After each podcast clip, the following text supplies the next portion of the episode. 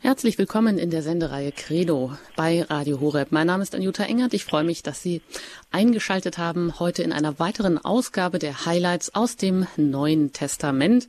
Und da haben wir wie immer zu Gast Pfarrer Ulrich Füller, mit dem ich verbunden bin aus Köln. Einen wunderschönen guten Abend an Sie. Guten Abend. Schön, dass Sie wieder da sind.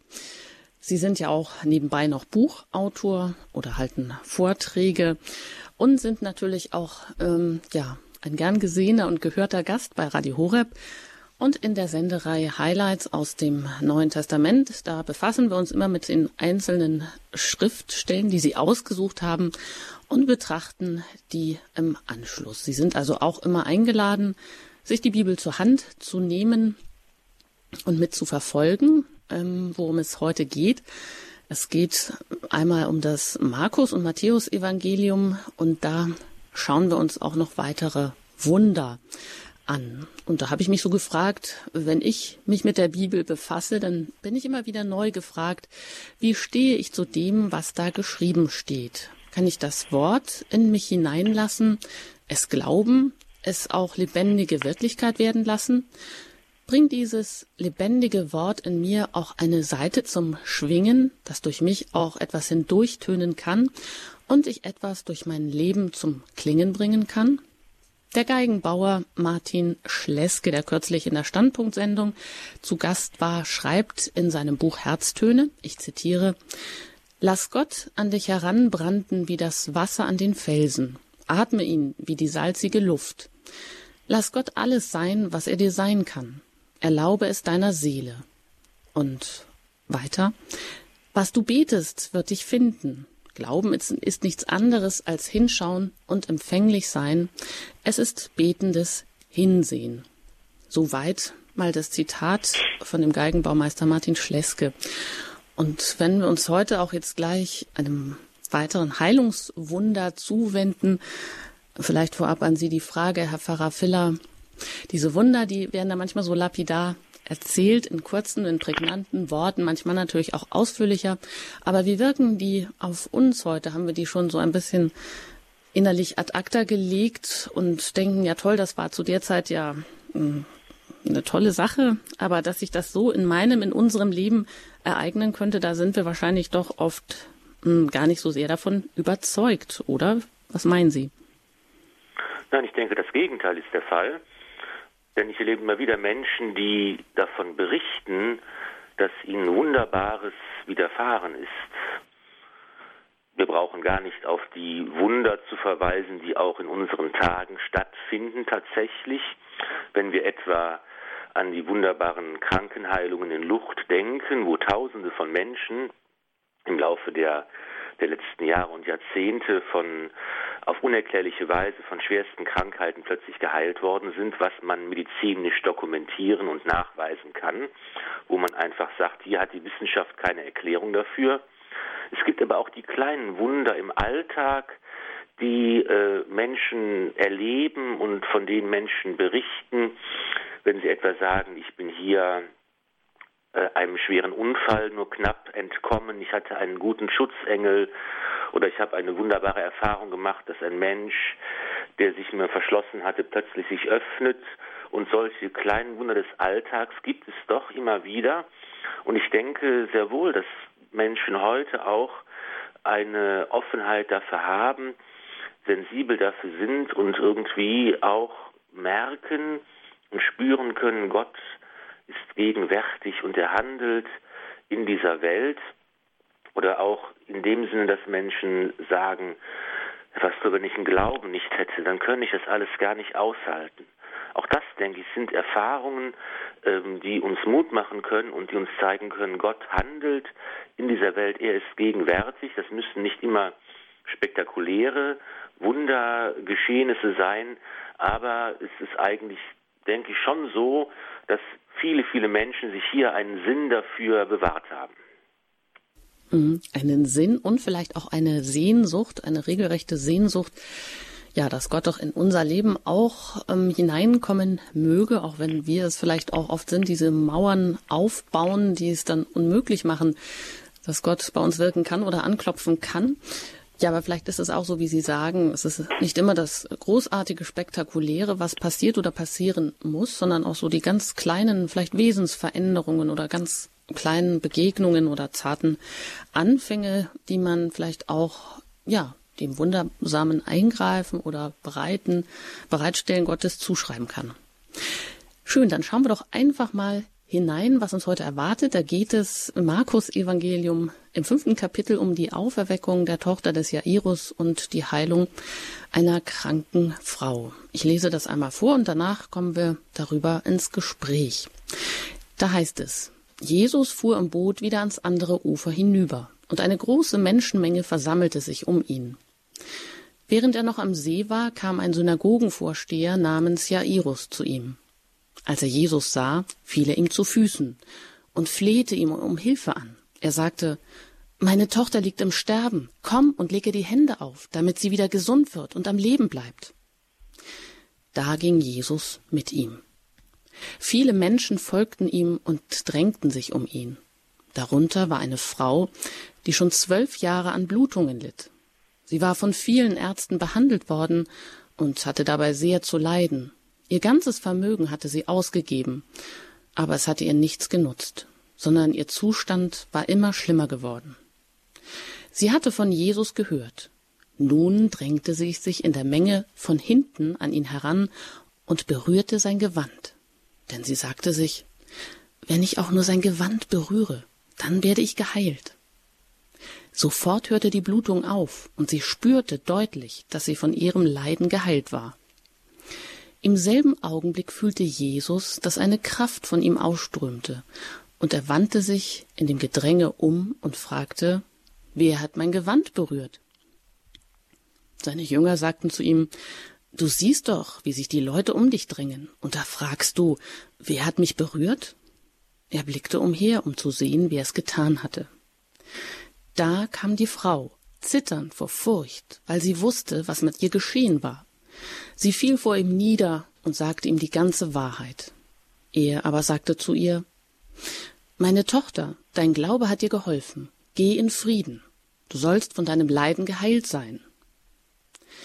Während Jesus noch redete, kamen Leute, die zum Haus des Synagogenvorstehers gehörten, und sagten zu Jairus, Deine Tochter ist gestorben. Warum bemühst du den Meister noch länger?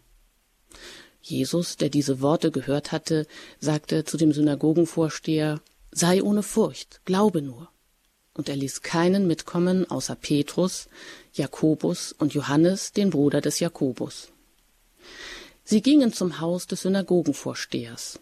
Als Jesus den Lärm bemerkte und hörte, wie die Leute laut weinten und jammerten, trat er ein und sagte zu ihnen, Warum schreit und weint ihr? Das Kind ist nicht gestorben, es schläft nur. Da lachten sie ihn aus. Er aber schickte alle hinaus und nahm außer seinen Begleitern nur die Eltern mit in den Raum, in dem das Kind lag.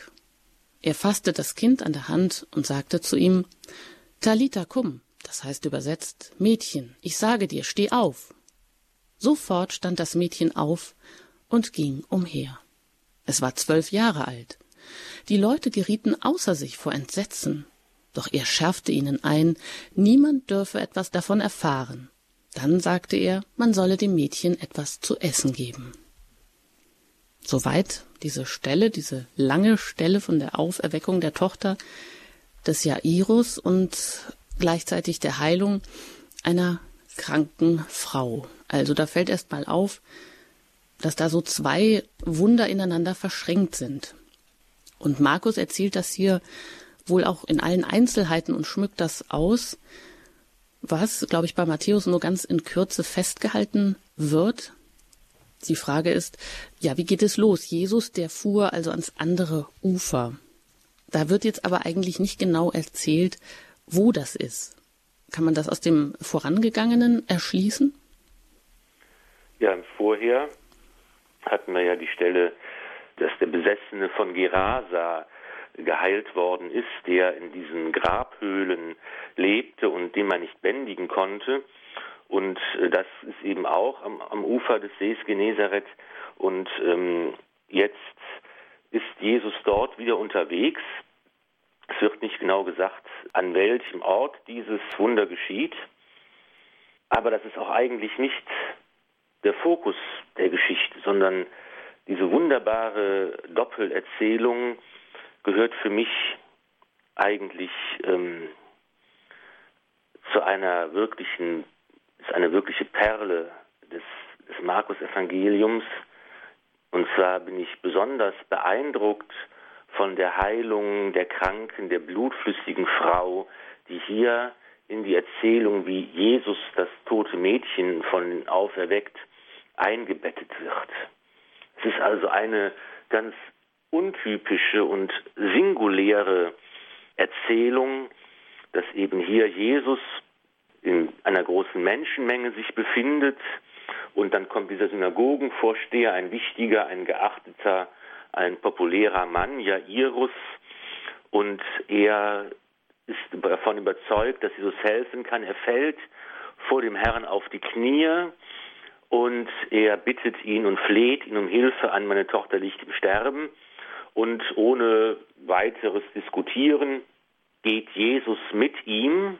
Man kann sich vorstellen, dass sie in einer großen Menschenmenge, die Jünger sind dabei, die Apostel, dass sie sich jetzt auf das Haus des Jairus zu bewegen. Das wird wahrscheinlich langsam gehen, weil das Gedränge sehr groß ist. Und inmitten dieser Szene wird nun von dieser kranken Frau erzählt, ziemlich ausführlich, sehr detailliert wird beschrieben, dass sie eben seit zwölf Jahren an Blutungen leidet, dass sie äh, die Ärzte bemüht hat, dass ihr ganzes Vermögen aufgezehrt worden ist, dass also im Grunde genommen bei dieser kranken Frau gesagt wird, hier ist alles Menschenmögliche getan worden. Alles, was ärztliche Kunst vermag, alles, was man mit Geld kaufen kann, alles das ist eingesetzt worden. Also ähm, es ist hier nicht einfach so, dass jemand krank ist nur und geheilt werden möchte, sondern es ist eben so, dass jemand versucht hat, das loszuwerden, dass man versucht, das Problem zu lösen, die Krankheit zu heilen, dass man eben auch die finanziellen Mittel hatte, ähm, Ärzte zu bemühen und dass eben hier ganz deutlich gemacht wird, alle menschliche Kunst ist am Ende, ähm, alle Möglichkeiten sind ausprobiert worden, nichts hat funktioniert. Im Gegenteil, alles ist immer noch schlimmer geworden. Und nun wird erzählt, dass diese Frau, die eben äh, alles versucht hat, dass sie von Jesus gehört hatte. Und hier äh, wird beschrieben, dass sie ein unglaublich großes Vertrauen entwickelt hat. Dass sie weiß, Jesus kann mich heilen. Mehr noch, es wird mal gesteigert, dass sie sich sagt, wenn ich auch nur sein Gewand berühre, werde ich geheilt. Das ist Vertrauen und das ist Glaube in Höchstform, würde ich sagen. Und das ist einer der berührendsten Sätze des Evangeliums. Wenn ich auch nur sein Gewand berühre, werde ich geheilt. Das ist also wirklich ein, ein, ein, ein unglaublich intensiver Ausdruck des Glaubens und des Vertrauens darauf, dass Jesus der Messias, der Heiland ist, dass er mich heil machen kann. Und sie ist eben dabei so bescheiden bei diesem ungeheuren Glauben, dass sie sagt, ich muss Jesus gar nicht ansprechen und ich muss ihn gar nicht um Hilfe bitten, ich muss gar nicht sozusagen kommunizieren mit ihm, ich muss gar nicht äh, interagieren irgendwie, es reicht völlig aus, sein Gewand zu berühren. Und dann wird es praktisch ja magisch erzählt, dass, dass diese Frau das Gewand berührt in der Menschenmenge, die sich da drängelt und sie wird sofort geheilt und Jesus erkennt, dass da eine Kraft von ihm ausströmt.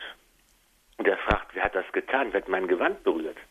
Also dass praktisch die, ähm, die heilende und, und lebens fördernde Kraft des Herrn so groß ist, dass er noch nicht einmal bewusst den Menschen heilt, sondern dass einfach die Berührung des Gewandes ausreicht. Und natürlich das ist natürlich Jünger, erstaunlich. Mhm.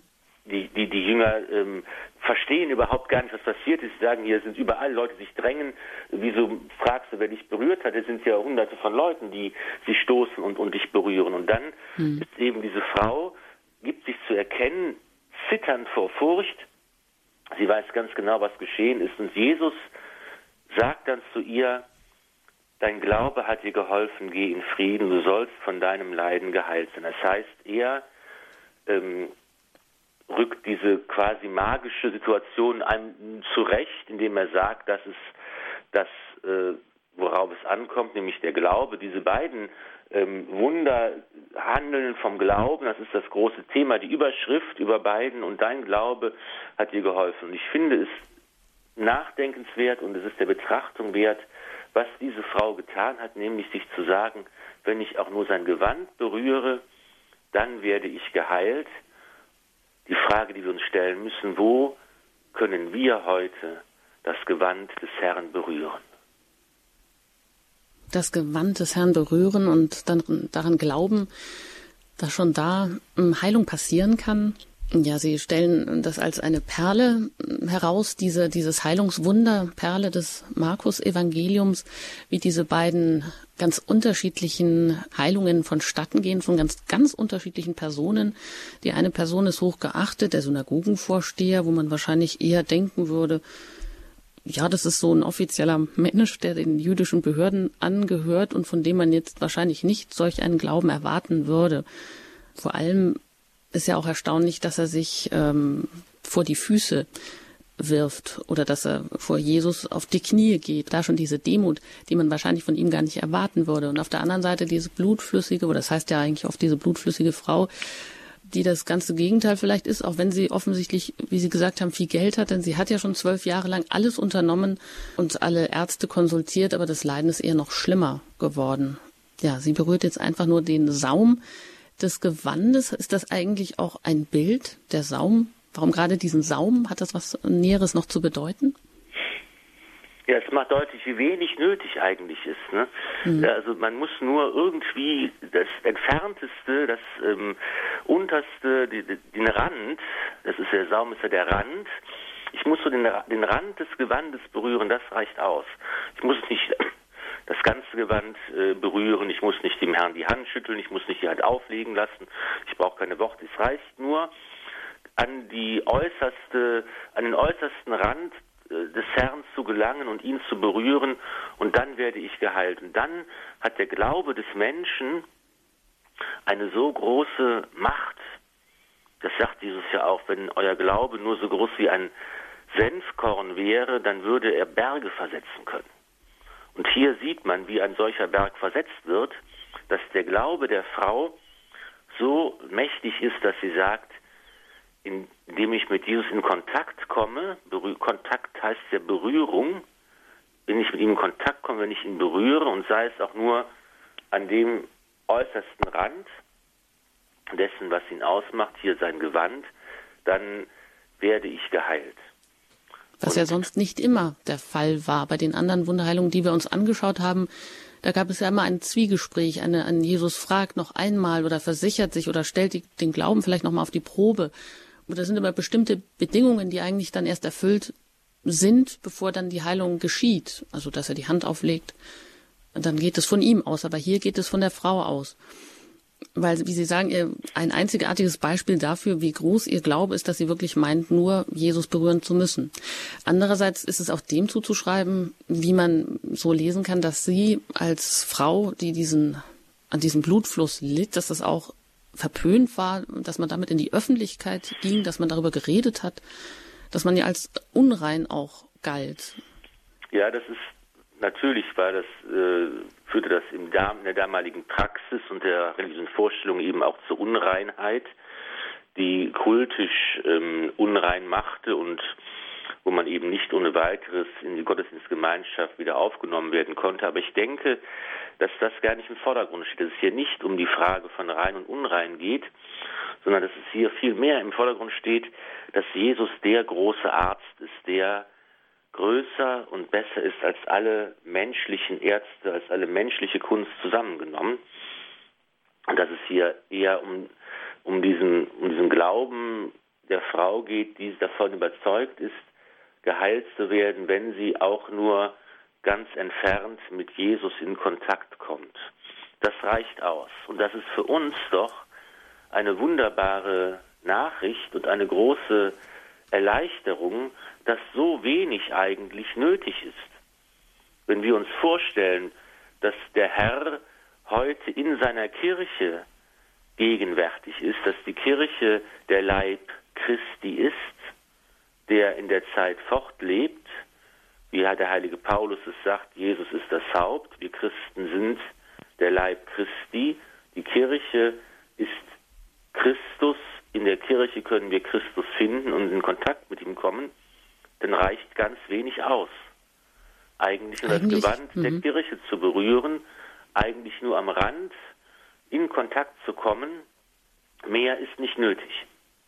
Und dennoch stellt sich natürlich an der Stelle die Frage, wahrscheinlich sind ganz viele Menschen auch davon überzeugt oder viele gläubige Christen, ähm, dass es vielleicht wirklich nur ähm, von wenig bedarf, um auf ein Wunder zu hoffen oder viele Menschen glauben oder erhoffen sich vielleicht auch ähm, ja permanent Wunder, die dann oder ein Wunder, das dann aber eben gar nicht eintritt und sind dann umso enttäuschter.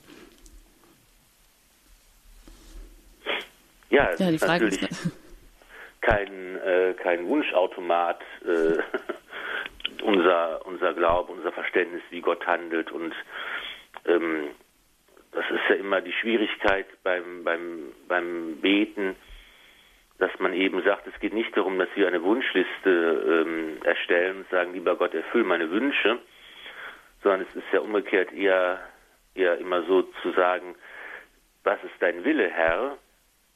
Und äh, hilf mir Ja zu sagen zu dem, was du mit mir vorhast, dann geht mein Wunsch, wenn das mein Wunsch ist, der geht auch in Erfüllung dann.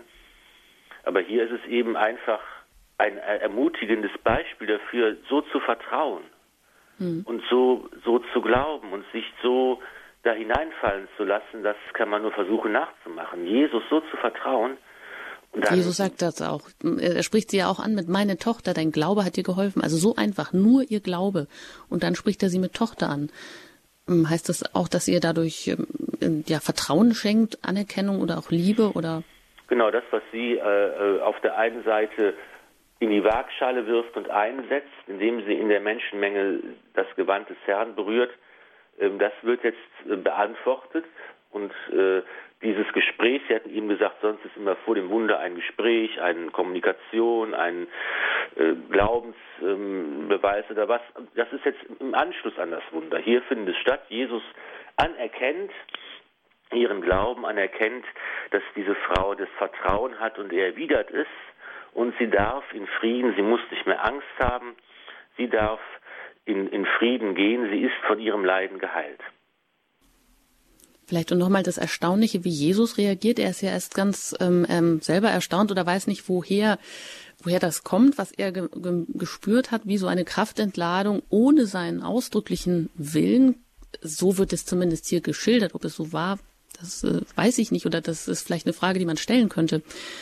Aber die Heilung erfolgt ja sofort bei Berührung oder aufgrund dieser Berührung und nicht eben erst später oder im Anschluss an das Gespräch, wie Sie sagen. Also das kommt dann hinterher.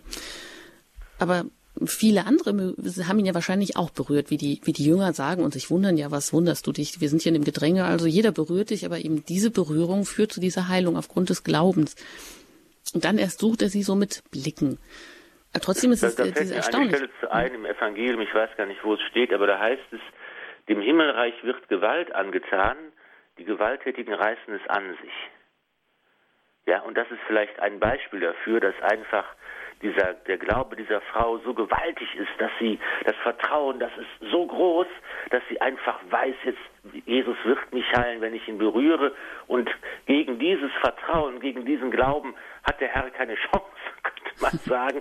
Da ähm, kann, kann, er gar nicht bewusst ähm, irgendetwas tun. Da wird tatsächlich vielleicht im Himmelreich Gewalt angetan, weil der Glaube und das Vertrauen und, und, und ähm, die Bereitschaft dieser Frau so groß sind, dass, dass Gott sich, oh, es hört sich komisch an, man es sagt, aber dass Gott sich zwingen lässt oder dass, dass eben dieser, dieser Glaube nicht unbeantwortet bleiben kann von der großen Barmherzigkeit Gottes, die sich auf den Menschen ergießt, wenn wir nur diese eine Bewegung machen und voll Vertrauen den Saum seines Gewandes berühren.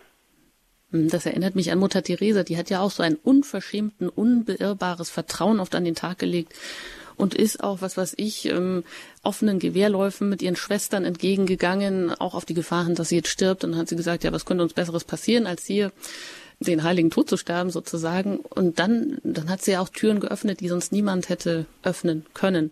Also in der damaligen Sowjetunion zum Beispiel. Ja. Das sind diese Menschen, genau, die, die, die dieses aus diesem Vertrauen heraus ähm, heraus leben und eben dann auch imstande sind, wunderbare Sachen zu tun. Mutter Therese ist ein gutes Beispiel dafür, dass eben Wunder auch heute ähm, sich vollziehen. Nicht in dem Sinne, dass plötzlich wie mit einem Fingerschnipsen das Leid und der Tod und die Krankheit und der Hunger einfach verschwindet aus dieser Welt, aber doch schon so, dass wir Menschen, außergewöhnliche Menschen erleben, die ohne Waffen, ohne Geld, ohne Macht, nur mit ihrem Glauben und ihrem Vertrauen auch ganz viel bewegen und verändern können. Das sind auch die Wunder unserer Zeit. Ja, und die passieren eben auch, ich sage jetzt nicht nur beim Menschen, vielleicht mit einem ganz einfachen Glauben oder äh, sondern hier sind ja wirklich zwei unterschiedliche Persönlichkeiten gegenübergestellt. Der Jairus, der, wie gesagt, ein, ein anerkannter Synagogenvorsteher ist und sein Name bedeutet wohl auch nach der hebräischen Wurzel auferwecken, erwecken. Hat das, ist das beabsichtigt irgendwie, sein Name und die Übereinstimmung mit dem, was später passiert? Passt zumindest ganz gut. Ne? Ja. Dieser, der, dieser Name Programm ist, das Programm, das Jesus dann durchzieht. Genau, wir müssen jetzt nochmal, also von dieser Frau, diese Nebenbei-Heilung, finde ich auch so mhm. Wunderbar und charmant. Das ist praktisch so auf der Straße nebenbei, wobei der Herr ist ja unterwegs zu einem ganz anderen, ganz anderen Situation. Da wird nebenbei die, die kranke Frau, die erobert sich praktisch ihre Heilung durch ihr, durch ihr Vertrauen, durch ihren Glauben. Die meisten werden es vielleicht gar nicht mitbekommen haben, die dabei waren. Und, aber jetzt ist eben Jesus auf dem Weg zu dem kranken Mädchen, das geheilt werden soll. Während sie noch unterwegs sind, erledigt sich die Sache praktisch, weil ähm, die wenig äh, sensiblen Menschen, muss man wirklich sagen, jetzt kommen und sagen, deine Tochter ist gestorben, bemühe den Meister doch nicht länger. Also da ist natürlich ja. kein, kein äh, sensibler Umgang beim Überbringen von Todesnachrichten. Hier geht es eher darum, du brauchst den Herrn nicht zu bemühen, deine Tochter ist schon gestorben. Das ist natürlich auch eh schon alles vorbei. Mhm. nichts, ähm, kein, kein gutes Beispiel dafür, wie wir mit schlechten Nachrichten umgehen sollten. Aber In der Tat. Jesus Aber das unterstreicht ja auch nochmal diese Unverschämtheit des Vertrauens der Frau. Jesus ist in einer anderen Mission ja schon unterwegs und die Zeit drängt. Ähm, es ist richtig, ähm, ja, das steht alles schon auf, auf der Kippe, auf Messerschneide sozusagen und trotzdem, naja gut, sie nimmt sich ja nicht viel, sie berührt wirklich nur den Saum seines Gewandes, mehr nicht. Aber diese Unterbrechung führt dann dazu, dass dann wieder jäh diese Nachricht hier in diese, ähm, in diese Erzählung reinbricht aus dem Haus des Synagogenvorstehers, ähm, wo die dann sagen, ach, weißt du was, ist, ist eh schon, ist eh schon vorbei. Genau, Jesus, der soll vielleicht besser doch nicht kommen. Also zeigt sich da auch so ein bisschen so eine innere Abwehrhaltung ähm, der der Synagogenvorsteher oder der Verwandten des Synagogenvorstehers, die meinen, sie brauchen ihn vielleicht sowieso nicht oder es war eigentlich sowieso dumm, ihn gerufen zu haben?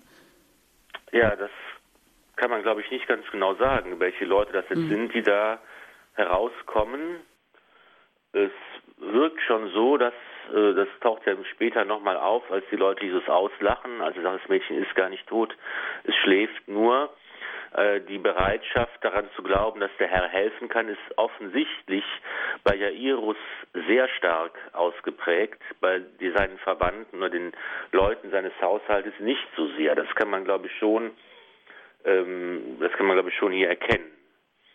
Aber ähm, als diese unsensiblen Menschen sagen, die Tochter ist tot, komm, du brauchst den Meister nicht zu bemühen, spricht aber auch eigentlich eher dafür, dass sie Jesus als ihren Meister bezeichnen. Also, ja, das wird nicht ganz klar, mhm. wie die anderen ja. hier zum Herrn stehen. Da kommt das Glaubensmotiv wieder zum Ausdruck, wie eben bei der Frau. Dein Glaube hat dir geholfen. Jetzt hört Jairus diese Worte, sei ohne Furcht, glaube nur. Glaube das heißt, daran, mhm. dass ich der Messias bin, Glaube daran, dass der Sohn Gottes der Herr ist über den Tod. Glaube daran, dass er der Arzt ist, der die Krankheit des Todes heilen kann. Glaube daran, dass der Tod nicht das letzte Wort hat, sondern dass das letzte Wort Gott hat, der lebendige Gott, der Mensch geworden ist. Das, das ist eigentlich sehr schön, dass Jesus so den Jairus hier so tröstet, weil für ihn muss es ja schrecklich sein, wenn die Leute kommen und sagen, deine Tochter ist eh schon gestorben. Ja, da mag ihm, was mag da in ihm vorgegangen sein? Und Jesus nimmt das sofort auf. Also er überhört zwar die Nachricht eigentlich, aber wendet sich sofort Jairus zu, ja, dem sorgevollen, dem liebevollen Vater, dem hier sozusagen das Kostbarste verloren geht oder droht verloren zu gehen. Genau, das greift Jesus auf. Sei ohne Furcht, er tröstet ihn. Glaube nur, er ermutigt ihn, den Glauben, den er schon am Anfang gezeigt, als er vor dem Herrn auf die Knie gefallen ist, ein starkes Zeichen des Vertrauens und des Glaubens. Mach weiter so, lass dich nicht beirren. Ähm, und dann geschieht etwas, das man äh, immer wieder im Evangelium findet, dass nämlich die Wunder des Herrn kein Spektakel sind, dass sie nicht dazu dienen, in aller Öffentlichkeit auf äh, grandiose Weise deutlich zu machen, dass Jesus der Messias ist, sondern es wird jetzt hier in einen Binnenraum verlegt, die Menschenmenge muss draußen bleiben, sie darf nicht Zeuge werden, das Wunder geschieht im Diskreten, nur Petrus, Jakobus und Johannes kommen mit. Dann in dem Haus, in der Menge der jammernden und weinenden Leute, werden alle bis auf die Eltern und seine Jünger auch wieder herausgeschickt. Also das Wunder geschieht in einem diskreten Raum. Jesus sagt ja auch immer wieder, niemand soll etwas davon erfahren. Ähm, das wird wahrscheinlich schwer umzusetzen sein, aber das ist auch so ein Motiv, ein roter Faden, dass eben es hier nicht darum geht, in der Öffentlichkeit mal einige Zaubertricks vorzuführen, um die Menschen zu beeindrucken, sondern dass es hier darum geht zu zeigen, dass Gott, der lebendige Gott, stärker ist als der Tod, dass er in dieser Welt handelt und dass das, was hier geschieht, vorausdeutet auf den Tod und die Auferstehung Jesu Christi und dass es im Grunde genommen immer darum geht. Und das wird nun hier in diesem Wunder ähm, gezeigt. Jesus sagt, ähm, das Kind ist nicht gestorben, es schläft nur. Das heißt nicht, dass er die, die Wirklichkeit des Todes verharmlosen will, sondern im Gegenteil, er sagt, der Tod ist schrecklich, aber ich bin stärker als der Tod, denn Gott hat das letzte Wort und er heißt das Mädchen aufzustehen und ähm, das ist natürlich etwas, was die Leute mit Entsetzen erfüllt, die das jetzt mit ansehen und dann wird Jesus ganz nüchtern und realistisch und sagt, jetzt gibt dem Mädchen was zu essen die Normalität soll wieder in das Leben einkehren. Und da habe ich auch so für mich gedacht, ähm, das ist ja so eine ganz menschliche Seite, die Jesus da zeigt, dass er auf diese menschlichen Bedürfnisse auch ganz ernst und ganz konkret und eben auch in diese Situation eingeht und das auch als erstes fordert. Das sind ja die zwei Dinge, also die Heilung, die aus Wort und Tat besteht, mit Leib und Seele, eben aber auch dann sofort das menschliche Bedürfnis des Mädchens nach Nahrung zu befriedigen. Da habe ich so gedacht, ähm, ja, ist Jesus menschlicher, als wir ihm das vielleicht oft zutrauen. Oder ja, dass ja. er mehr auf die Bedürfnisse eingeht, als wir das vielleicht manchmal selber ähm, ihm zutrauen oder wahrhaben wollen. Das denke ich ganz bestimmt, dass wir, dass unser Bild, unsere Forschung von Jesus eine verzerrte bestimmt ist, dass wir nicht begriffen haben, was es heißt, wenn wir das Dogma verkünden, er ist in allem uns gleich geworden, außer der Sünde. Das ist ja, ähm, hat eine ganz große Bandbreite. Und da denken wir sicher oft nicht dran oder halten es für unschicklich, Jesus mhm. das zuzutrauen, aber es gibt ganz viele Empfindungen, ganz viele Gedanken, ganz viele ähm, Erwägungen, die nicht keine Sünde sind, aber die wir trotzdem dem Herrn einfach nicht zutrauen wollen oder zuschreiben wollen Also da denke ich schon, dass da haben Sie recht, dass wir oft Jesus einfach unterschätzen oder dass wir einfach ihn in unserer Vorstellung wahrscheinlich etwas verzerrt sehen. Aber das liegt natürlich auch daran, dass das Evangelium äh, nicht daran interessiert ist, uns eine Biografie über Jesus zu erzählen, sondern dass es daran interessiert ist, die Tatsache seines Todes und seiner Auferstehung zu verkünden und dass eigentlich deshalb ganz viele Sachen aus dem normalen alltäglichen Leben gar nicht drin vorkommen. Das lag nicht in der Intention der Evangelisten. Deshalb haben wir das auch normalerweise wahrscheinlich nicht so im Blick. Hm. Und die Reaktion, also die Menschen sind entsetzt. Also sie sind nicht nur erstaunt, sie sind entsetzt. Also das ist ja schon wieder so eine innere ähm, eine Abwehrhaltung, die sie Jesus gegenüber haben, dass er das hier so bewirkt, dass er das kann, dass er sich das anmaßt. Ist das vielleicht auch ein Grund, warum das Wunder als Geheimnis gewahrt werden soll, weil Jesus vielleicht sieht, seine Stunde ist noch nicht gekommen oder da ist noch so viel Not, wie wir dann im weiteren Verlauf der, der Stellen erkennen, so viel Not unter den Menschen. Ähm, auf der anderen Seite bahnt sich da schon so viel ähm, Widerstand von Pharisäern oder Schriftgelehrten an. Natürlich, auf der einen Seite ist das sicher auch ein Grund. Jesus sieht natürlich, dass sein Handeln polarisiert, dass es die Menschen spaltet, dass eben es wird ja auch zum Beispiel gesagt, dass er in seiner Heimat, in der alten Heimat sozusagen, ja, nur wenig Wunder tun konnte, weil die Menschen wenig an ihn geglaubt haben und ihn als einen der ihren, den sie von klein auf kannten, nicht als Messias anerkennen konnten. Das heißt, die Wunder hängen äh, davon ab, dass die Menschen auch bereit sind zu glauben. Und wenn der Glaube nicht ist, kann kein Wunder gewirkt werden, weil eben die Wunder nicht die Aufgabe haben, den Unglauben zu brechen und die Menschen zu überzeugen. Ja, sonst wären sie eben spektakuläre öffentliche Veranstaltungen. Aber es ist eben auf der anderen Seite auch so, dass wir mal denken an die Verklärung auf äh, dem Berg Tabor, wo äh, eben auch diese drei Jünger, Petrus, Jakobus und Johannes, mit Jesus auf diesen Berg steigen und Jesus plötzlich vom göttlichen Licht erfüllt wird und Mose und Elia erscheinen und die Stimme des himmlischen Vaters ertönt. Und als sie dann den Berg verlassen, von dieser unglaublich berauschenden Vision noch durchdrungen, da sagt ihnen Jesus, sie sollen darüber schweigen, bis der Menschensohn von den Toten auferstanden sei. Das ist das entscheidende Kriterium. Hier geht es eben darum, dass im Grunde genommen erst aus dem Licht der Auferstehung her diese Sachen einen Sinn machen und diese Sachen ähm, ähm, mitteilbar werden für die anderen Menschen. Das ist so die Intention des Herrn. Mhm. Sie sagen, in seiner ursprünglichen Heimat, da konnte er kaum Wunder wirken. Hier kehrt er ähm, ja in seine Ausgangsheimat oder nach Kafanaum zurück. Also da ist er wieder unter den, unter den Sein oder unter dem Volk Israel. Kann man das auch von daher deuten? Also sein Land wird genau, er hier. Genau, das ist ja die Stelle, die direkt dann im Anschluss folgt, dem Markus Evangelium.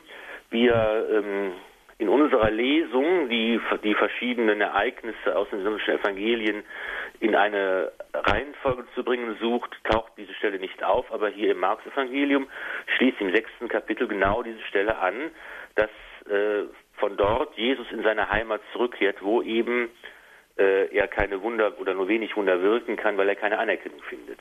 Hm. Gut, ähm, dann schließen wir das so weit ab.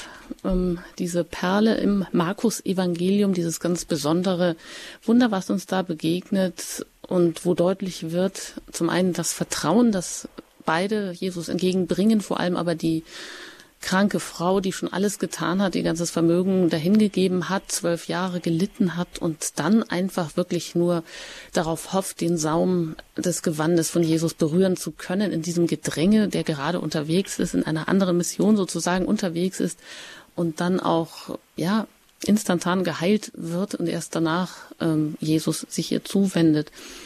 Ja, Sie haben gesagt, Jesus, der große Arzt, der besser als alle menschliche Kunst zusammengenommen ist, der einfach über alles Menschliche hinausweist und auf das viel Größere hinweist. Ja, dann machen wir eine Musik, bevor es weitergeht. Äh, wir wenden uns jetzt gleich dem Matthäus-Evangelium zu und betrachten da die Heilung zweier Blinder und eines Stummen.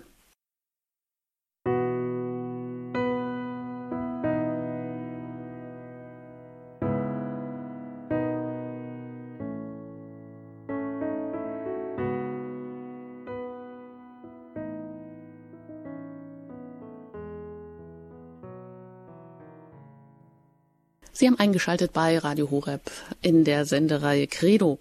Highlights aus dem Neuen Testament. Da sind wir beschäftigt und ich bin im Gespräch mit Pfarrer Ulrich Filler aus Köln. Wir haben jetzt ganz ausführlich uns das erste Wunder oder ein, eine Perle des Markus-Evangeliums angeschaut, nämlich ähm, das Wunder, die Heilung der blutflüssigen Frau, der kranken Frau und die Auferweckung der Tochter des Jairus. Und jetzt äh, wollen wir noch ins Matthäus-Evangelium gucken. Und zwar, da geht es im Kapitel 9, Vers 27 bis 34 um die Heilung von zwei Blinden und eines Stummen. Und da heißt es im Text, als Jesus weiterging, folgten ihm zwei Blinde und schrien, Hab Erbarmen mit uns, Sohn Davids. Nachdem er ins Haus gegangen war, kamen die Blinden zu ihm.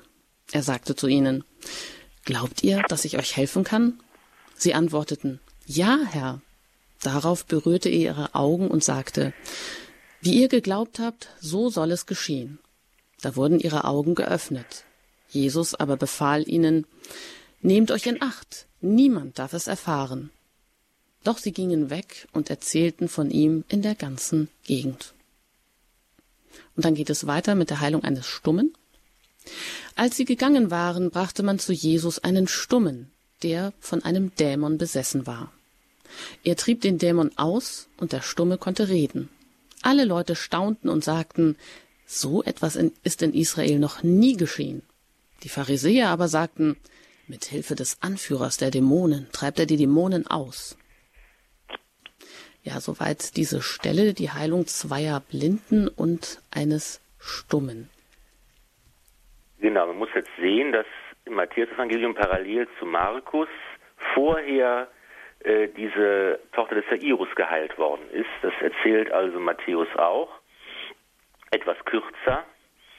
Und ähm, hier folgt nun diese weiteren Heilungswunder, die in den anderen Evangelien nicht erzählt werden. Das ist also bei Matthäus jetzt hier singulär.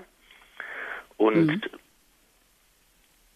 ist im Grunde genommen noch einmal eine konkrete Darstellung dessen, was am Anfang des öffentlichen Wirkens Jesu geschehen ist, als er in der Synagoge von Kapharnaum die Schriftstelle vorliest, die Prophezeiung des Jesaja, was der Messias bewirkt. Blinde sehen, Lahme gehen, ähm, Stumme können sprechen, all das, was im alten Bund bereits prophezeit wurde, wird nun Realität und Wirklichkeit.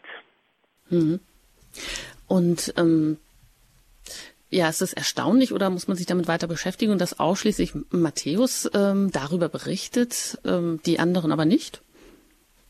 Das ist eben jetzt der Stil des Evangelisten, dass er hier verschiedene Begebenheiten nochmal da äh, zusammenfügt, dass äh, sich die synoptischen Evangelien unterscheiden, liegt eben daran, dass, dass die Evangelisten unterschiedlich erzählen, dass sie unterschiedliche ähm, Quellen haben, dass sie aus gemeinsamen Quellen schöpfen und dass sie eben auch eigene ähm, Traditionen mit einfügen.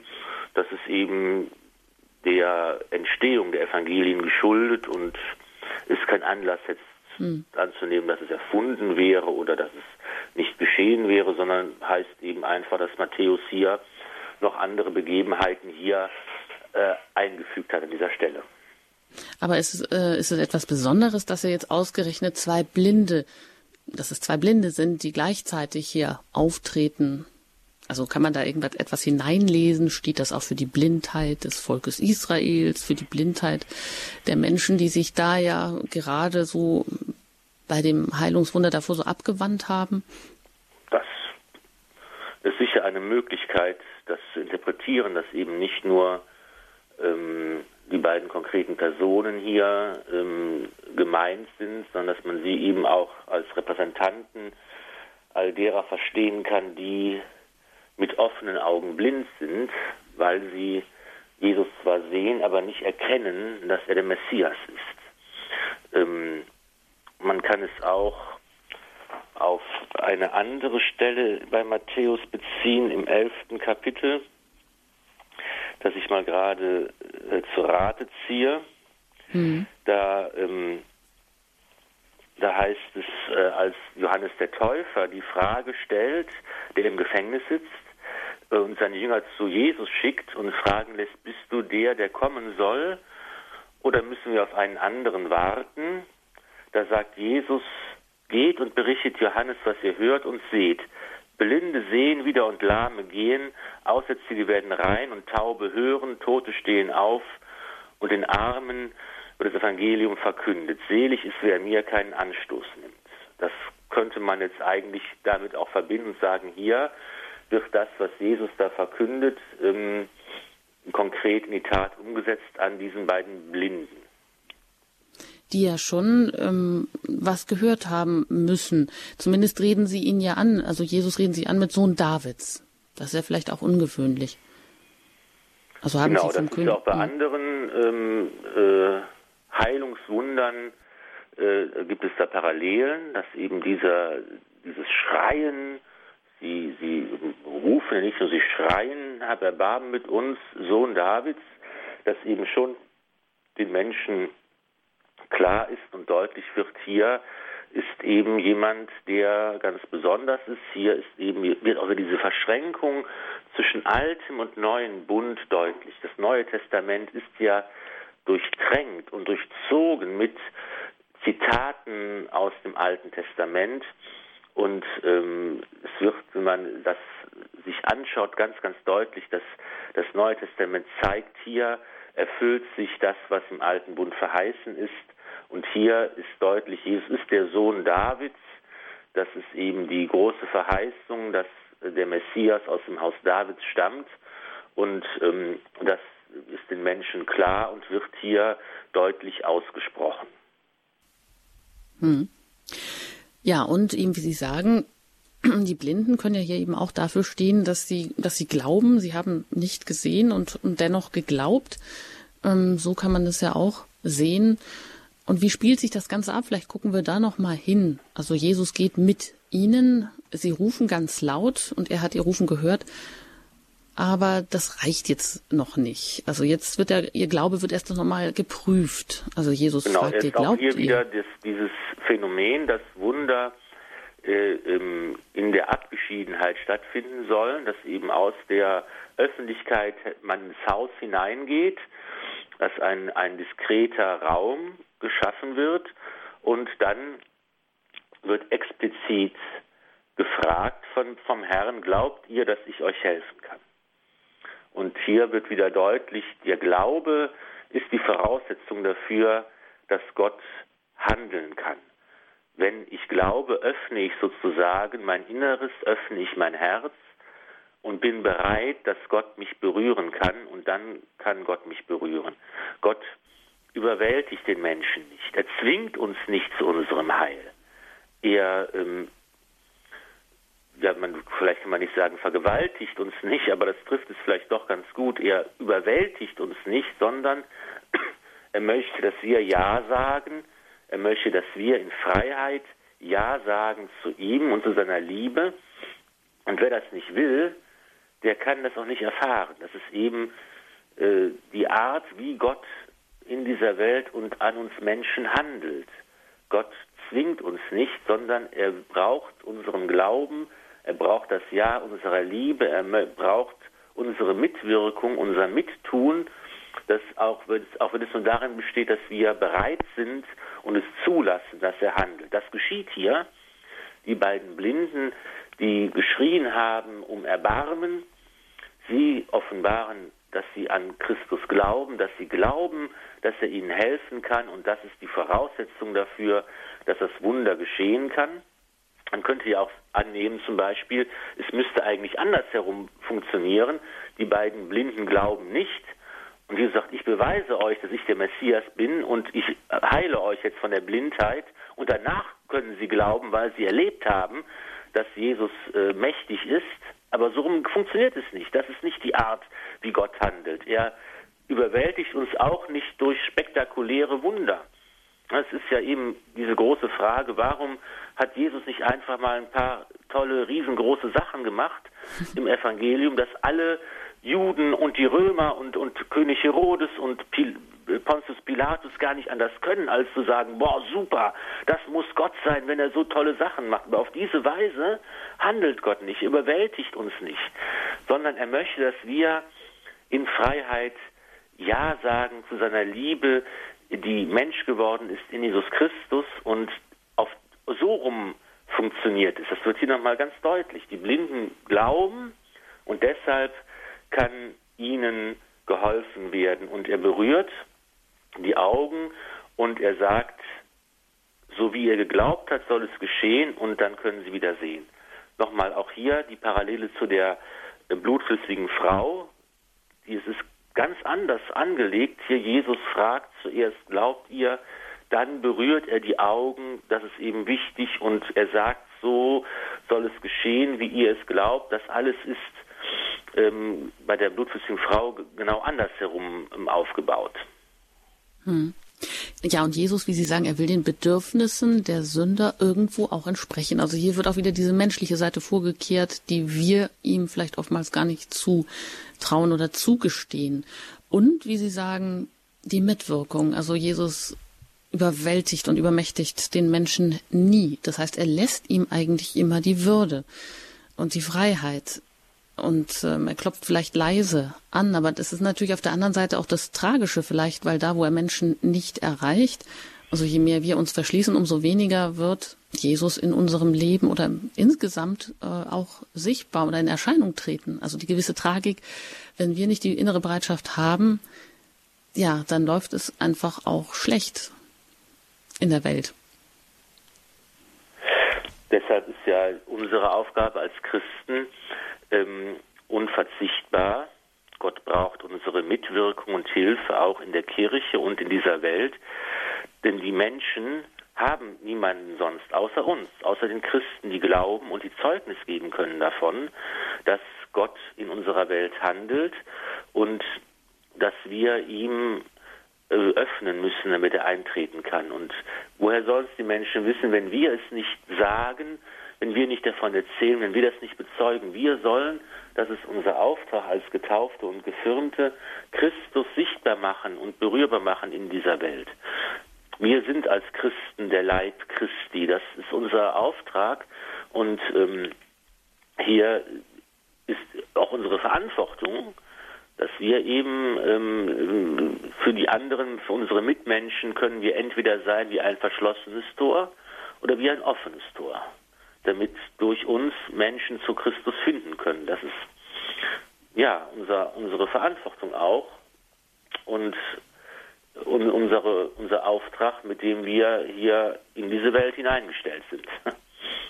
Hm. Ja, das macht man sich vielleicht auch nicht immer bewusst. Ähm aber dass man eben damit ja eine Verantwortung eben auch hat oder dass vieles an einem selber auch liegt, auch wenn man natürlich so sich öffnen, das ist immer leicht gesagt und man kann es vielleicht doch nicht immer so machen. Aber was man jedenfalls machen kann und was dann auch bei der Heilung des Stummen zum Ausdruck kommt, ist ja, dass immer viele Menschen beteiligt sind an diesen Wundern. Äh, Menschen, die Kranke zu Jesus bringen, also die Helfershelfer sozusagen oder ja, der Stumme wird gebracht also es wird zwar nicht gesagt, wer, aber diese Menschen sind ja auch ganz wichtig, die einfach ähm, mithelfen, dass, ähm, dass der Stumme jetzt überhaupt zu Jesus gelangen kann oder der Kranke äh, überhaupt ja, dorthin transportiert werden kann. Die mit der Trage den Gelähmten zu genau. Jesus bringen, das Dach abdecken, genau. Das ist ein, das, das sind immer äh, die Beweise dafür, dass man nicht alleine glauben kann, sondern dass wir als Glaubende immer in der Gemeinschaft sind, dass wir uns gegenseitig tragen, uns gegenseitig helfen, dass wir manchmal auch angewiesen sind darauf, dass da andere sind, die uns drängen, die uns tragen, die uns helfen, die uns mittragen im Glauben und dass wir eben auch immer wieder solche Leute sein dürfen, die für andere da sind, die andere tragen, die andere mittragen, die für andere mitglauben, mithoffen, mitlieben und dass wir so nur gemeinsam unser großes Ziel erreichen können. Ja, und abschließend schauen wir vielleicht nochmal auf die Heilung des Stummen in der kommenden Sendung, dass wir einfach da wieder einsteigen. Denn die Zeit ist jetzt für heute, da haben wir einfach ausführlich gesprochen über die anderen Heilungswunder. Und ich darf an dieser Stelle einfach auch noch darauf hinweisen, ähm, dass Sie die ganzen Sendungen, die Sie vielleicht noch nachhören möchten, das können Sie auch gerne tun. Im Podcast-Angebot finden Sie die Highlights aus dem Neuen Testament. Da müssen Sie ein bisschen suchen vielleicht und äh, runterscrollen, bis Sie da auf ähm, eine der letzten Sendungen stoßen und dann können Sie sich das aber herunterladen und in aller Ruhe anhören. Sie haben aber auch die Möglichkeit, ähm, die vergangene Sendereihe, nämlich die Highlights aus dem Alten Testament, sich im Buchformat ähm, zu besorgen im FE Medienverlag. Da hat Herr Pfarrer Filler das auch in Buchform hinterlegt oder als Buch geschrieben und da kann man sich nochmal die ganze, ja, fast die ganze Reihe in, als kleines Buch ähm, bestellen oder vielleicht auch dann verschenken. Ja, an dieser Stelle darf ich mich von Ihnen verabschieden. Es geht hier weiter im, mit dem Nachtgebet der Kirche. Bleiben Sie dran. Zum Abschluss spendet Pfarrer Filler uns noch den Segen und spricht noch ein Gebet. Und ich darf Ihnen danken fürs Zuhören. Machen Sie es gut. Ihre Anjuta Engert. Lasset uns beten. Herr, lass mich trachten, nicht, dass ich getröstet werde, sondern dass ich tröste. Nicht, dass ich verstanden werde, sondern dass ich verstehe. Nicht, dass ich geliebt werde, sondern dass ich liebe. Denn wer sich hingibt, der empfängt. Wer sich selbst vergisst, der findet. Wer verzeiht, dem wird verziehen, und wer stirbt, der erwacht zum ewigen Leben. So segne euch der allmächtige und gütige Gott, der Vater und der Sohn und der Heilige Geist. Amen. Gelobt sei Jesus Christus in Ewigkeit. Amen. Amen.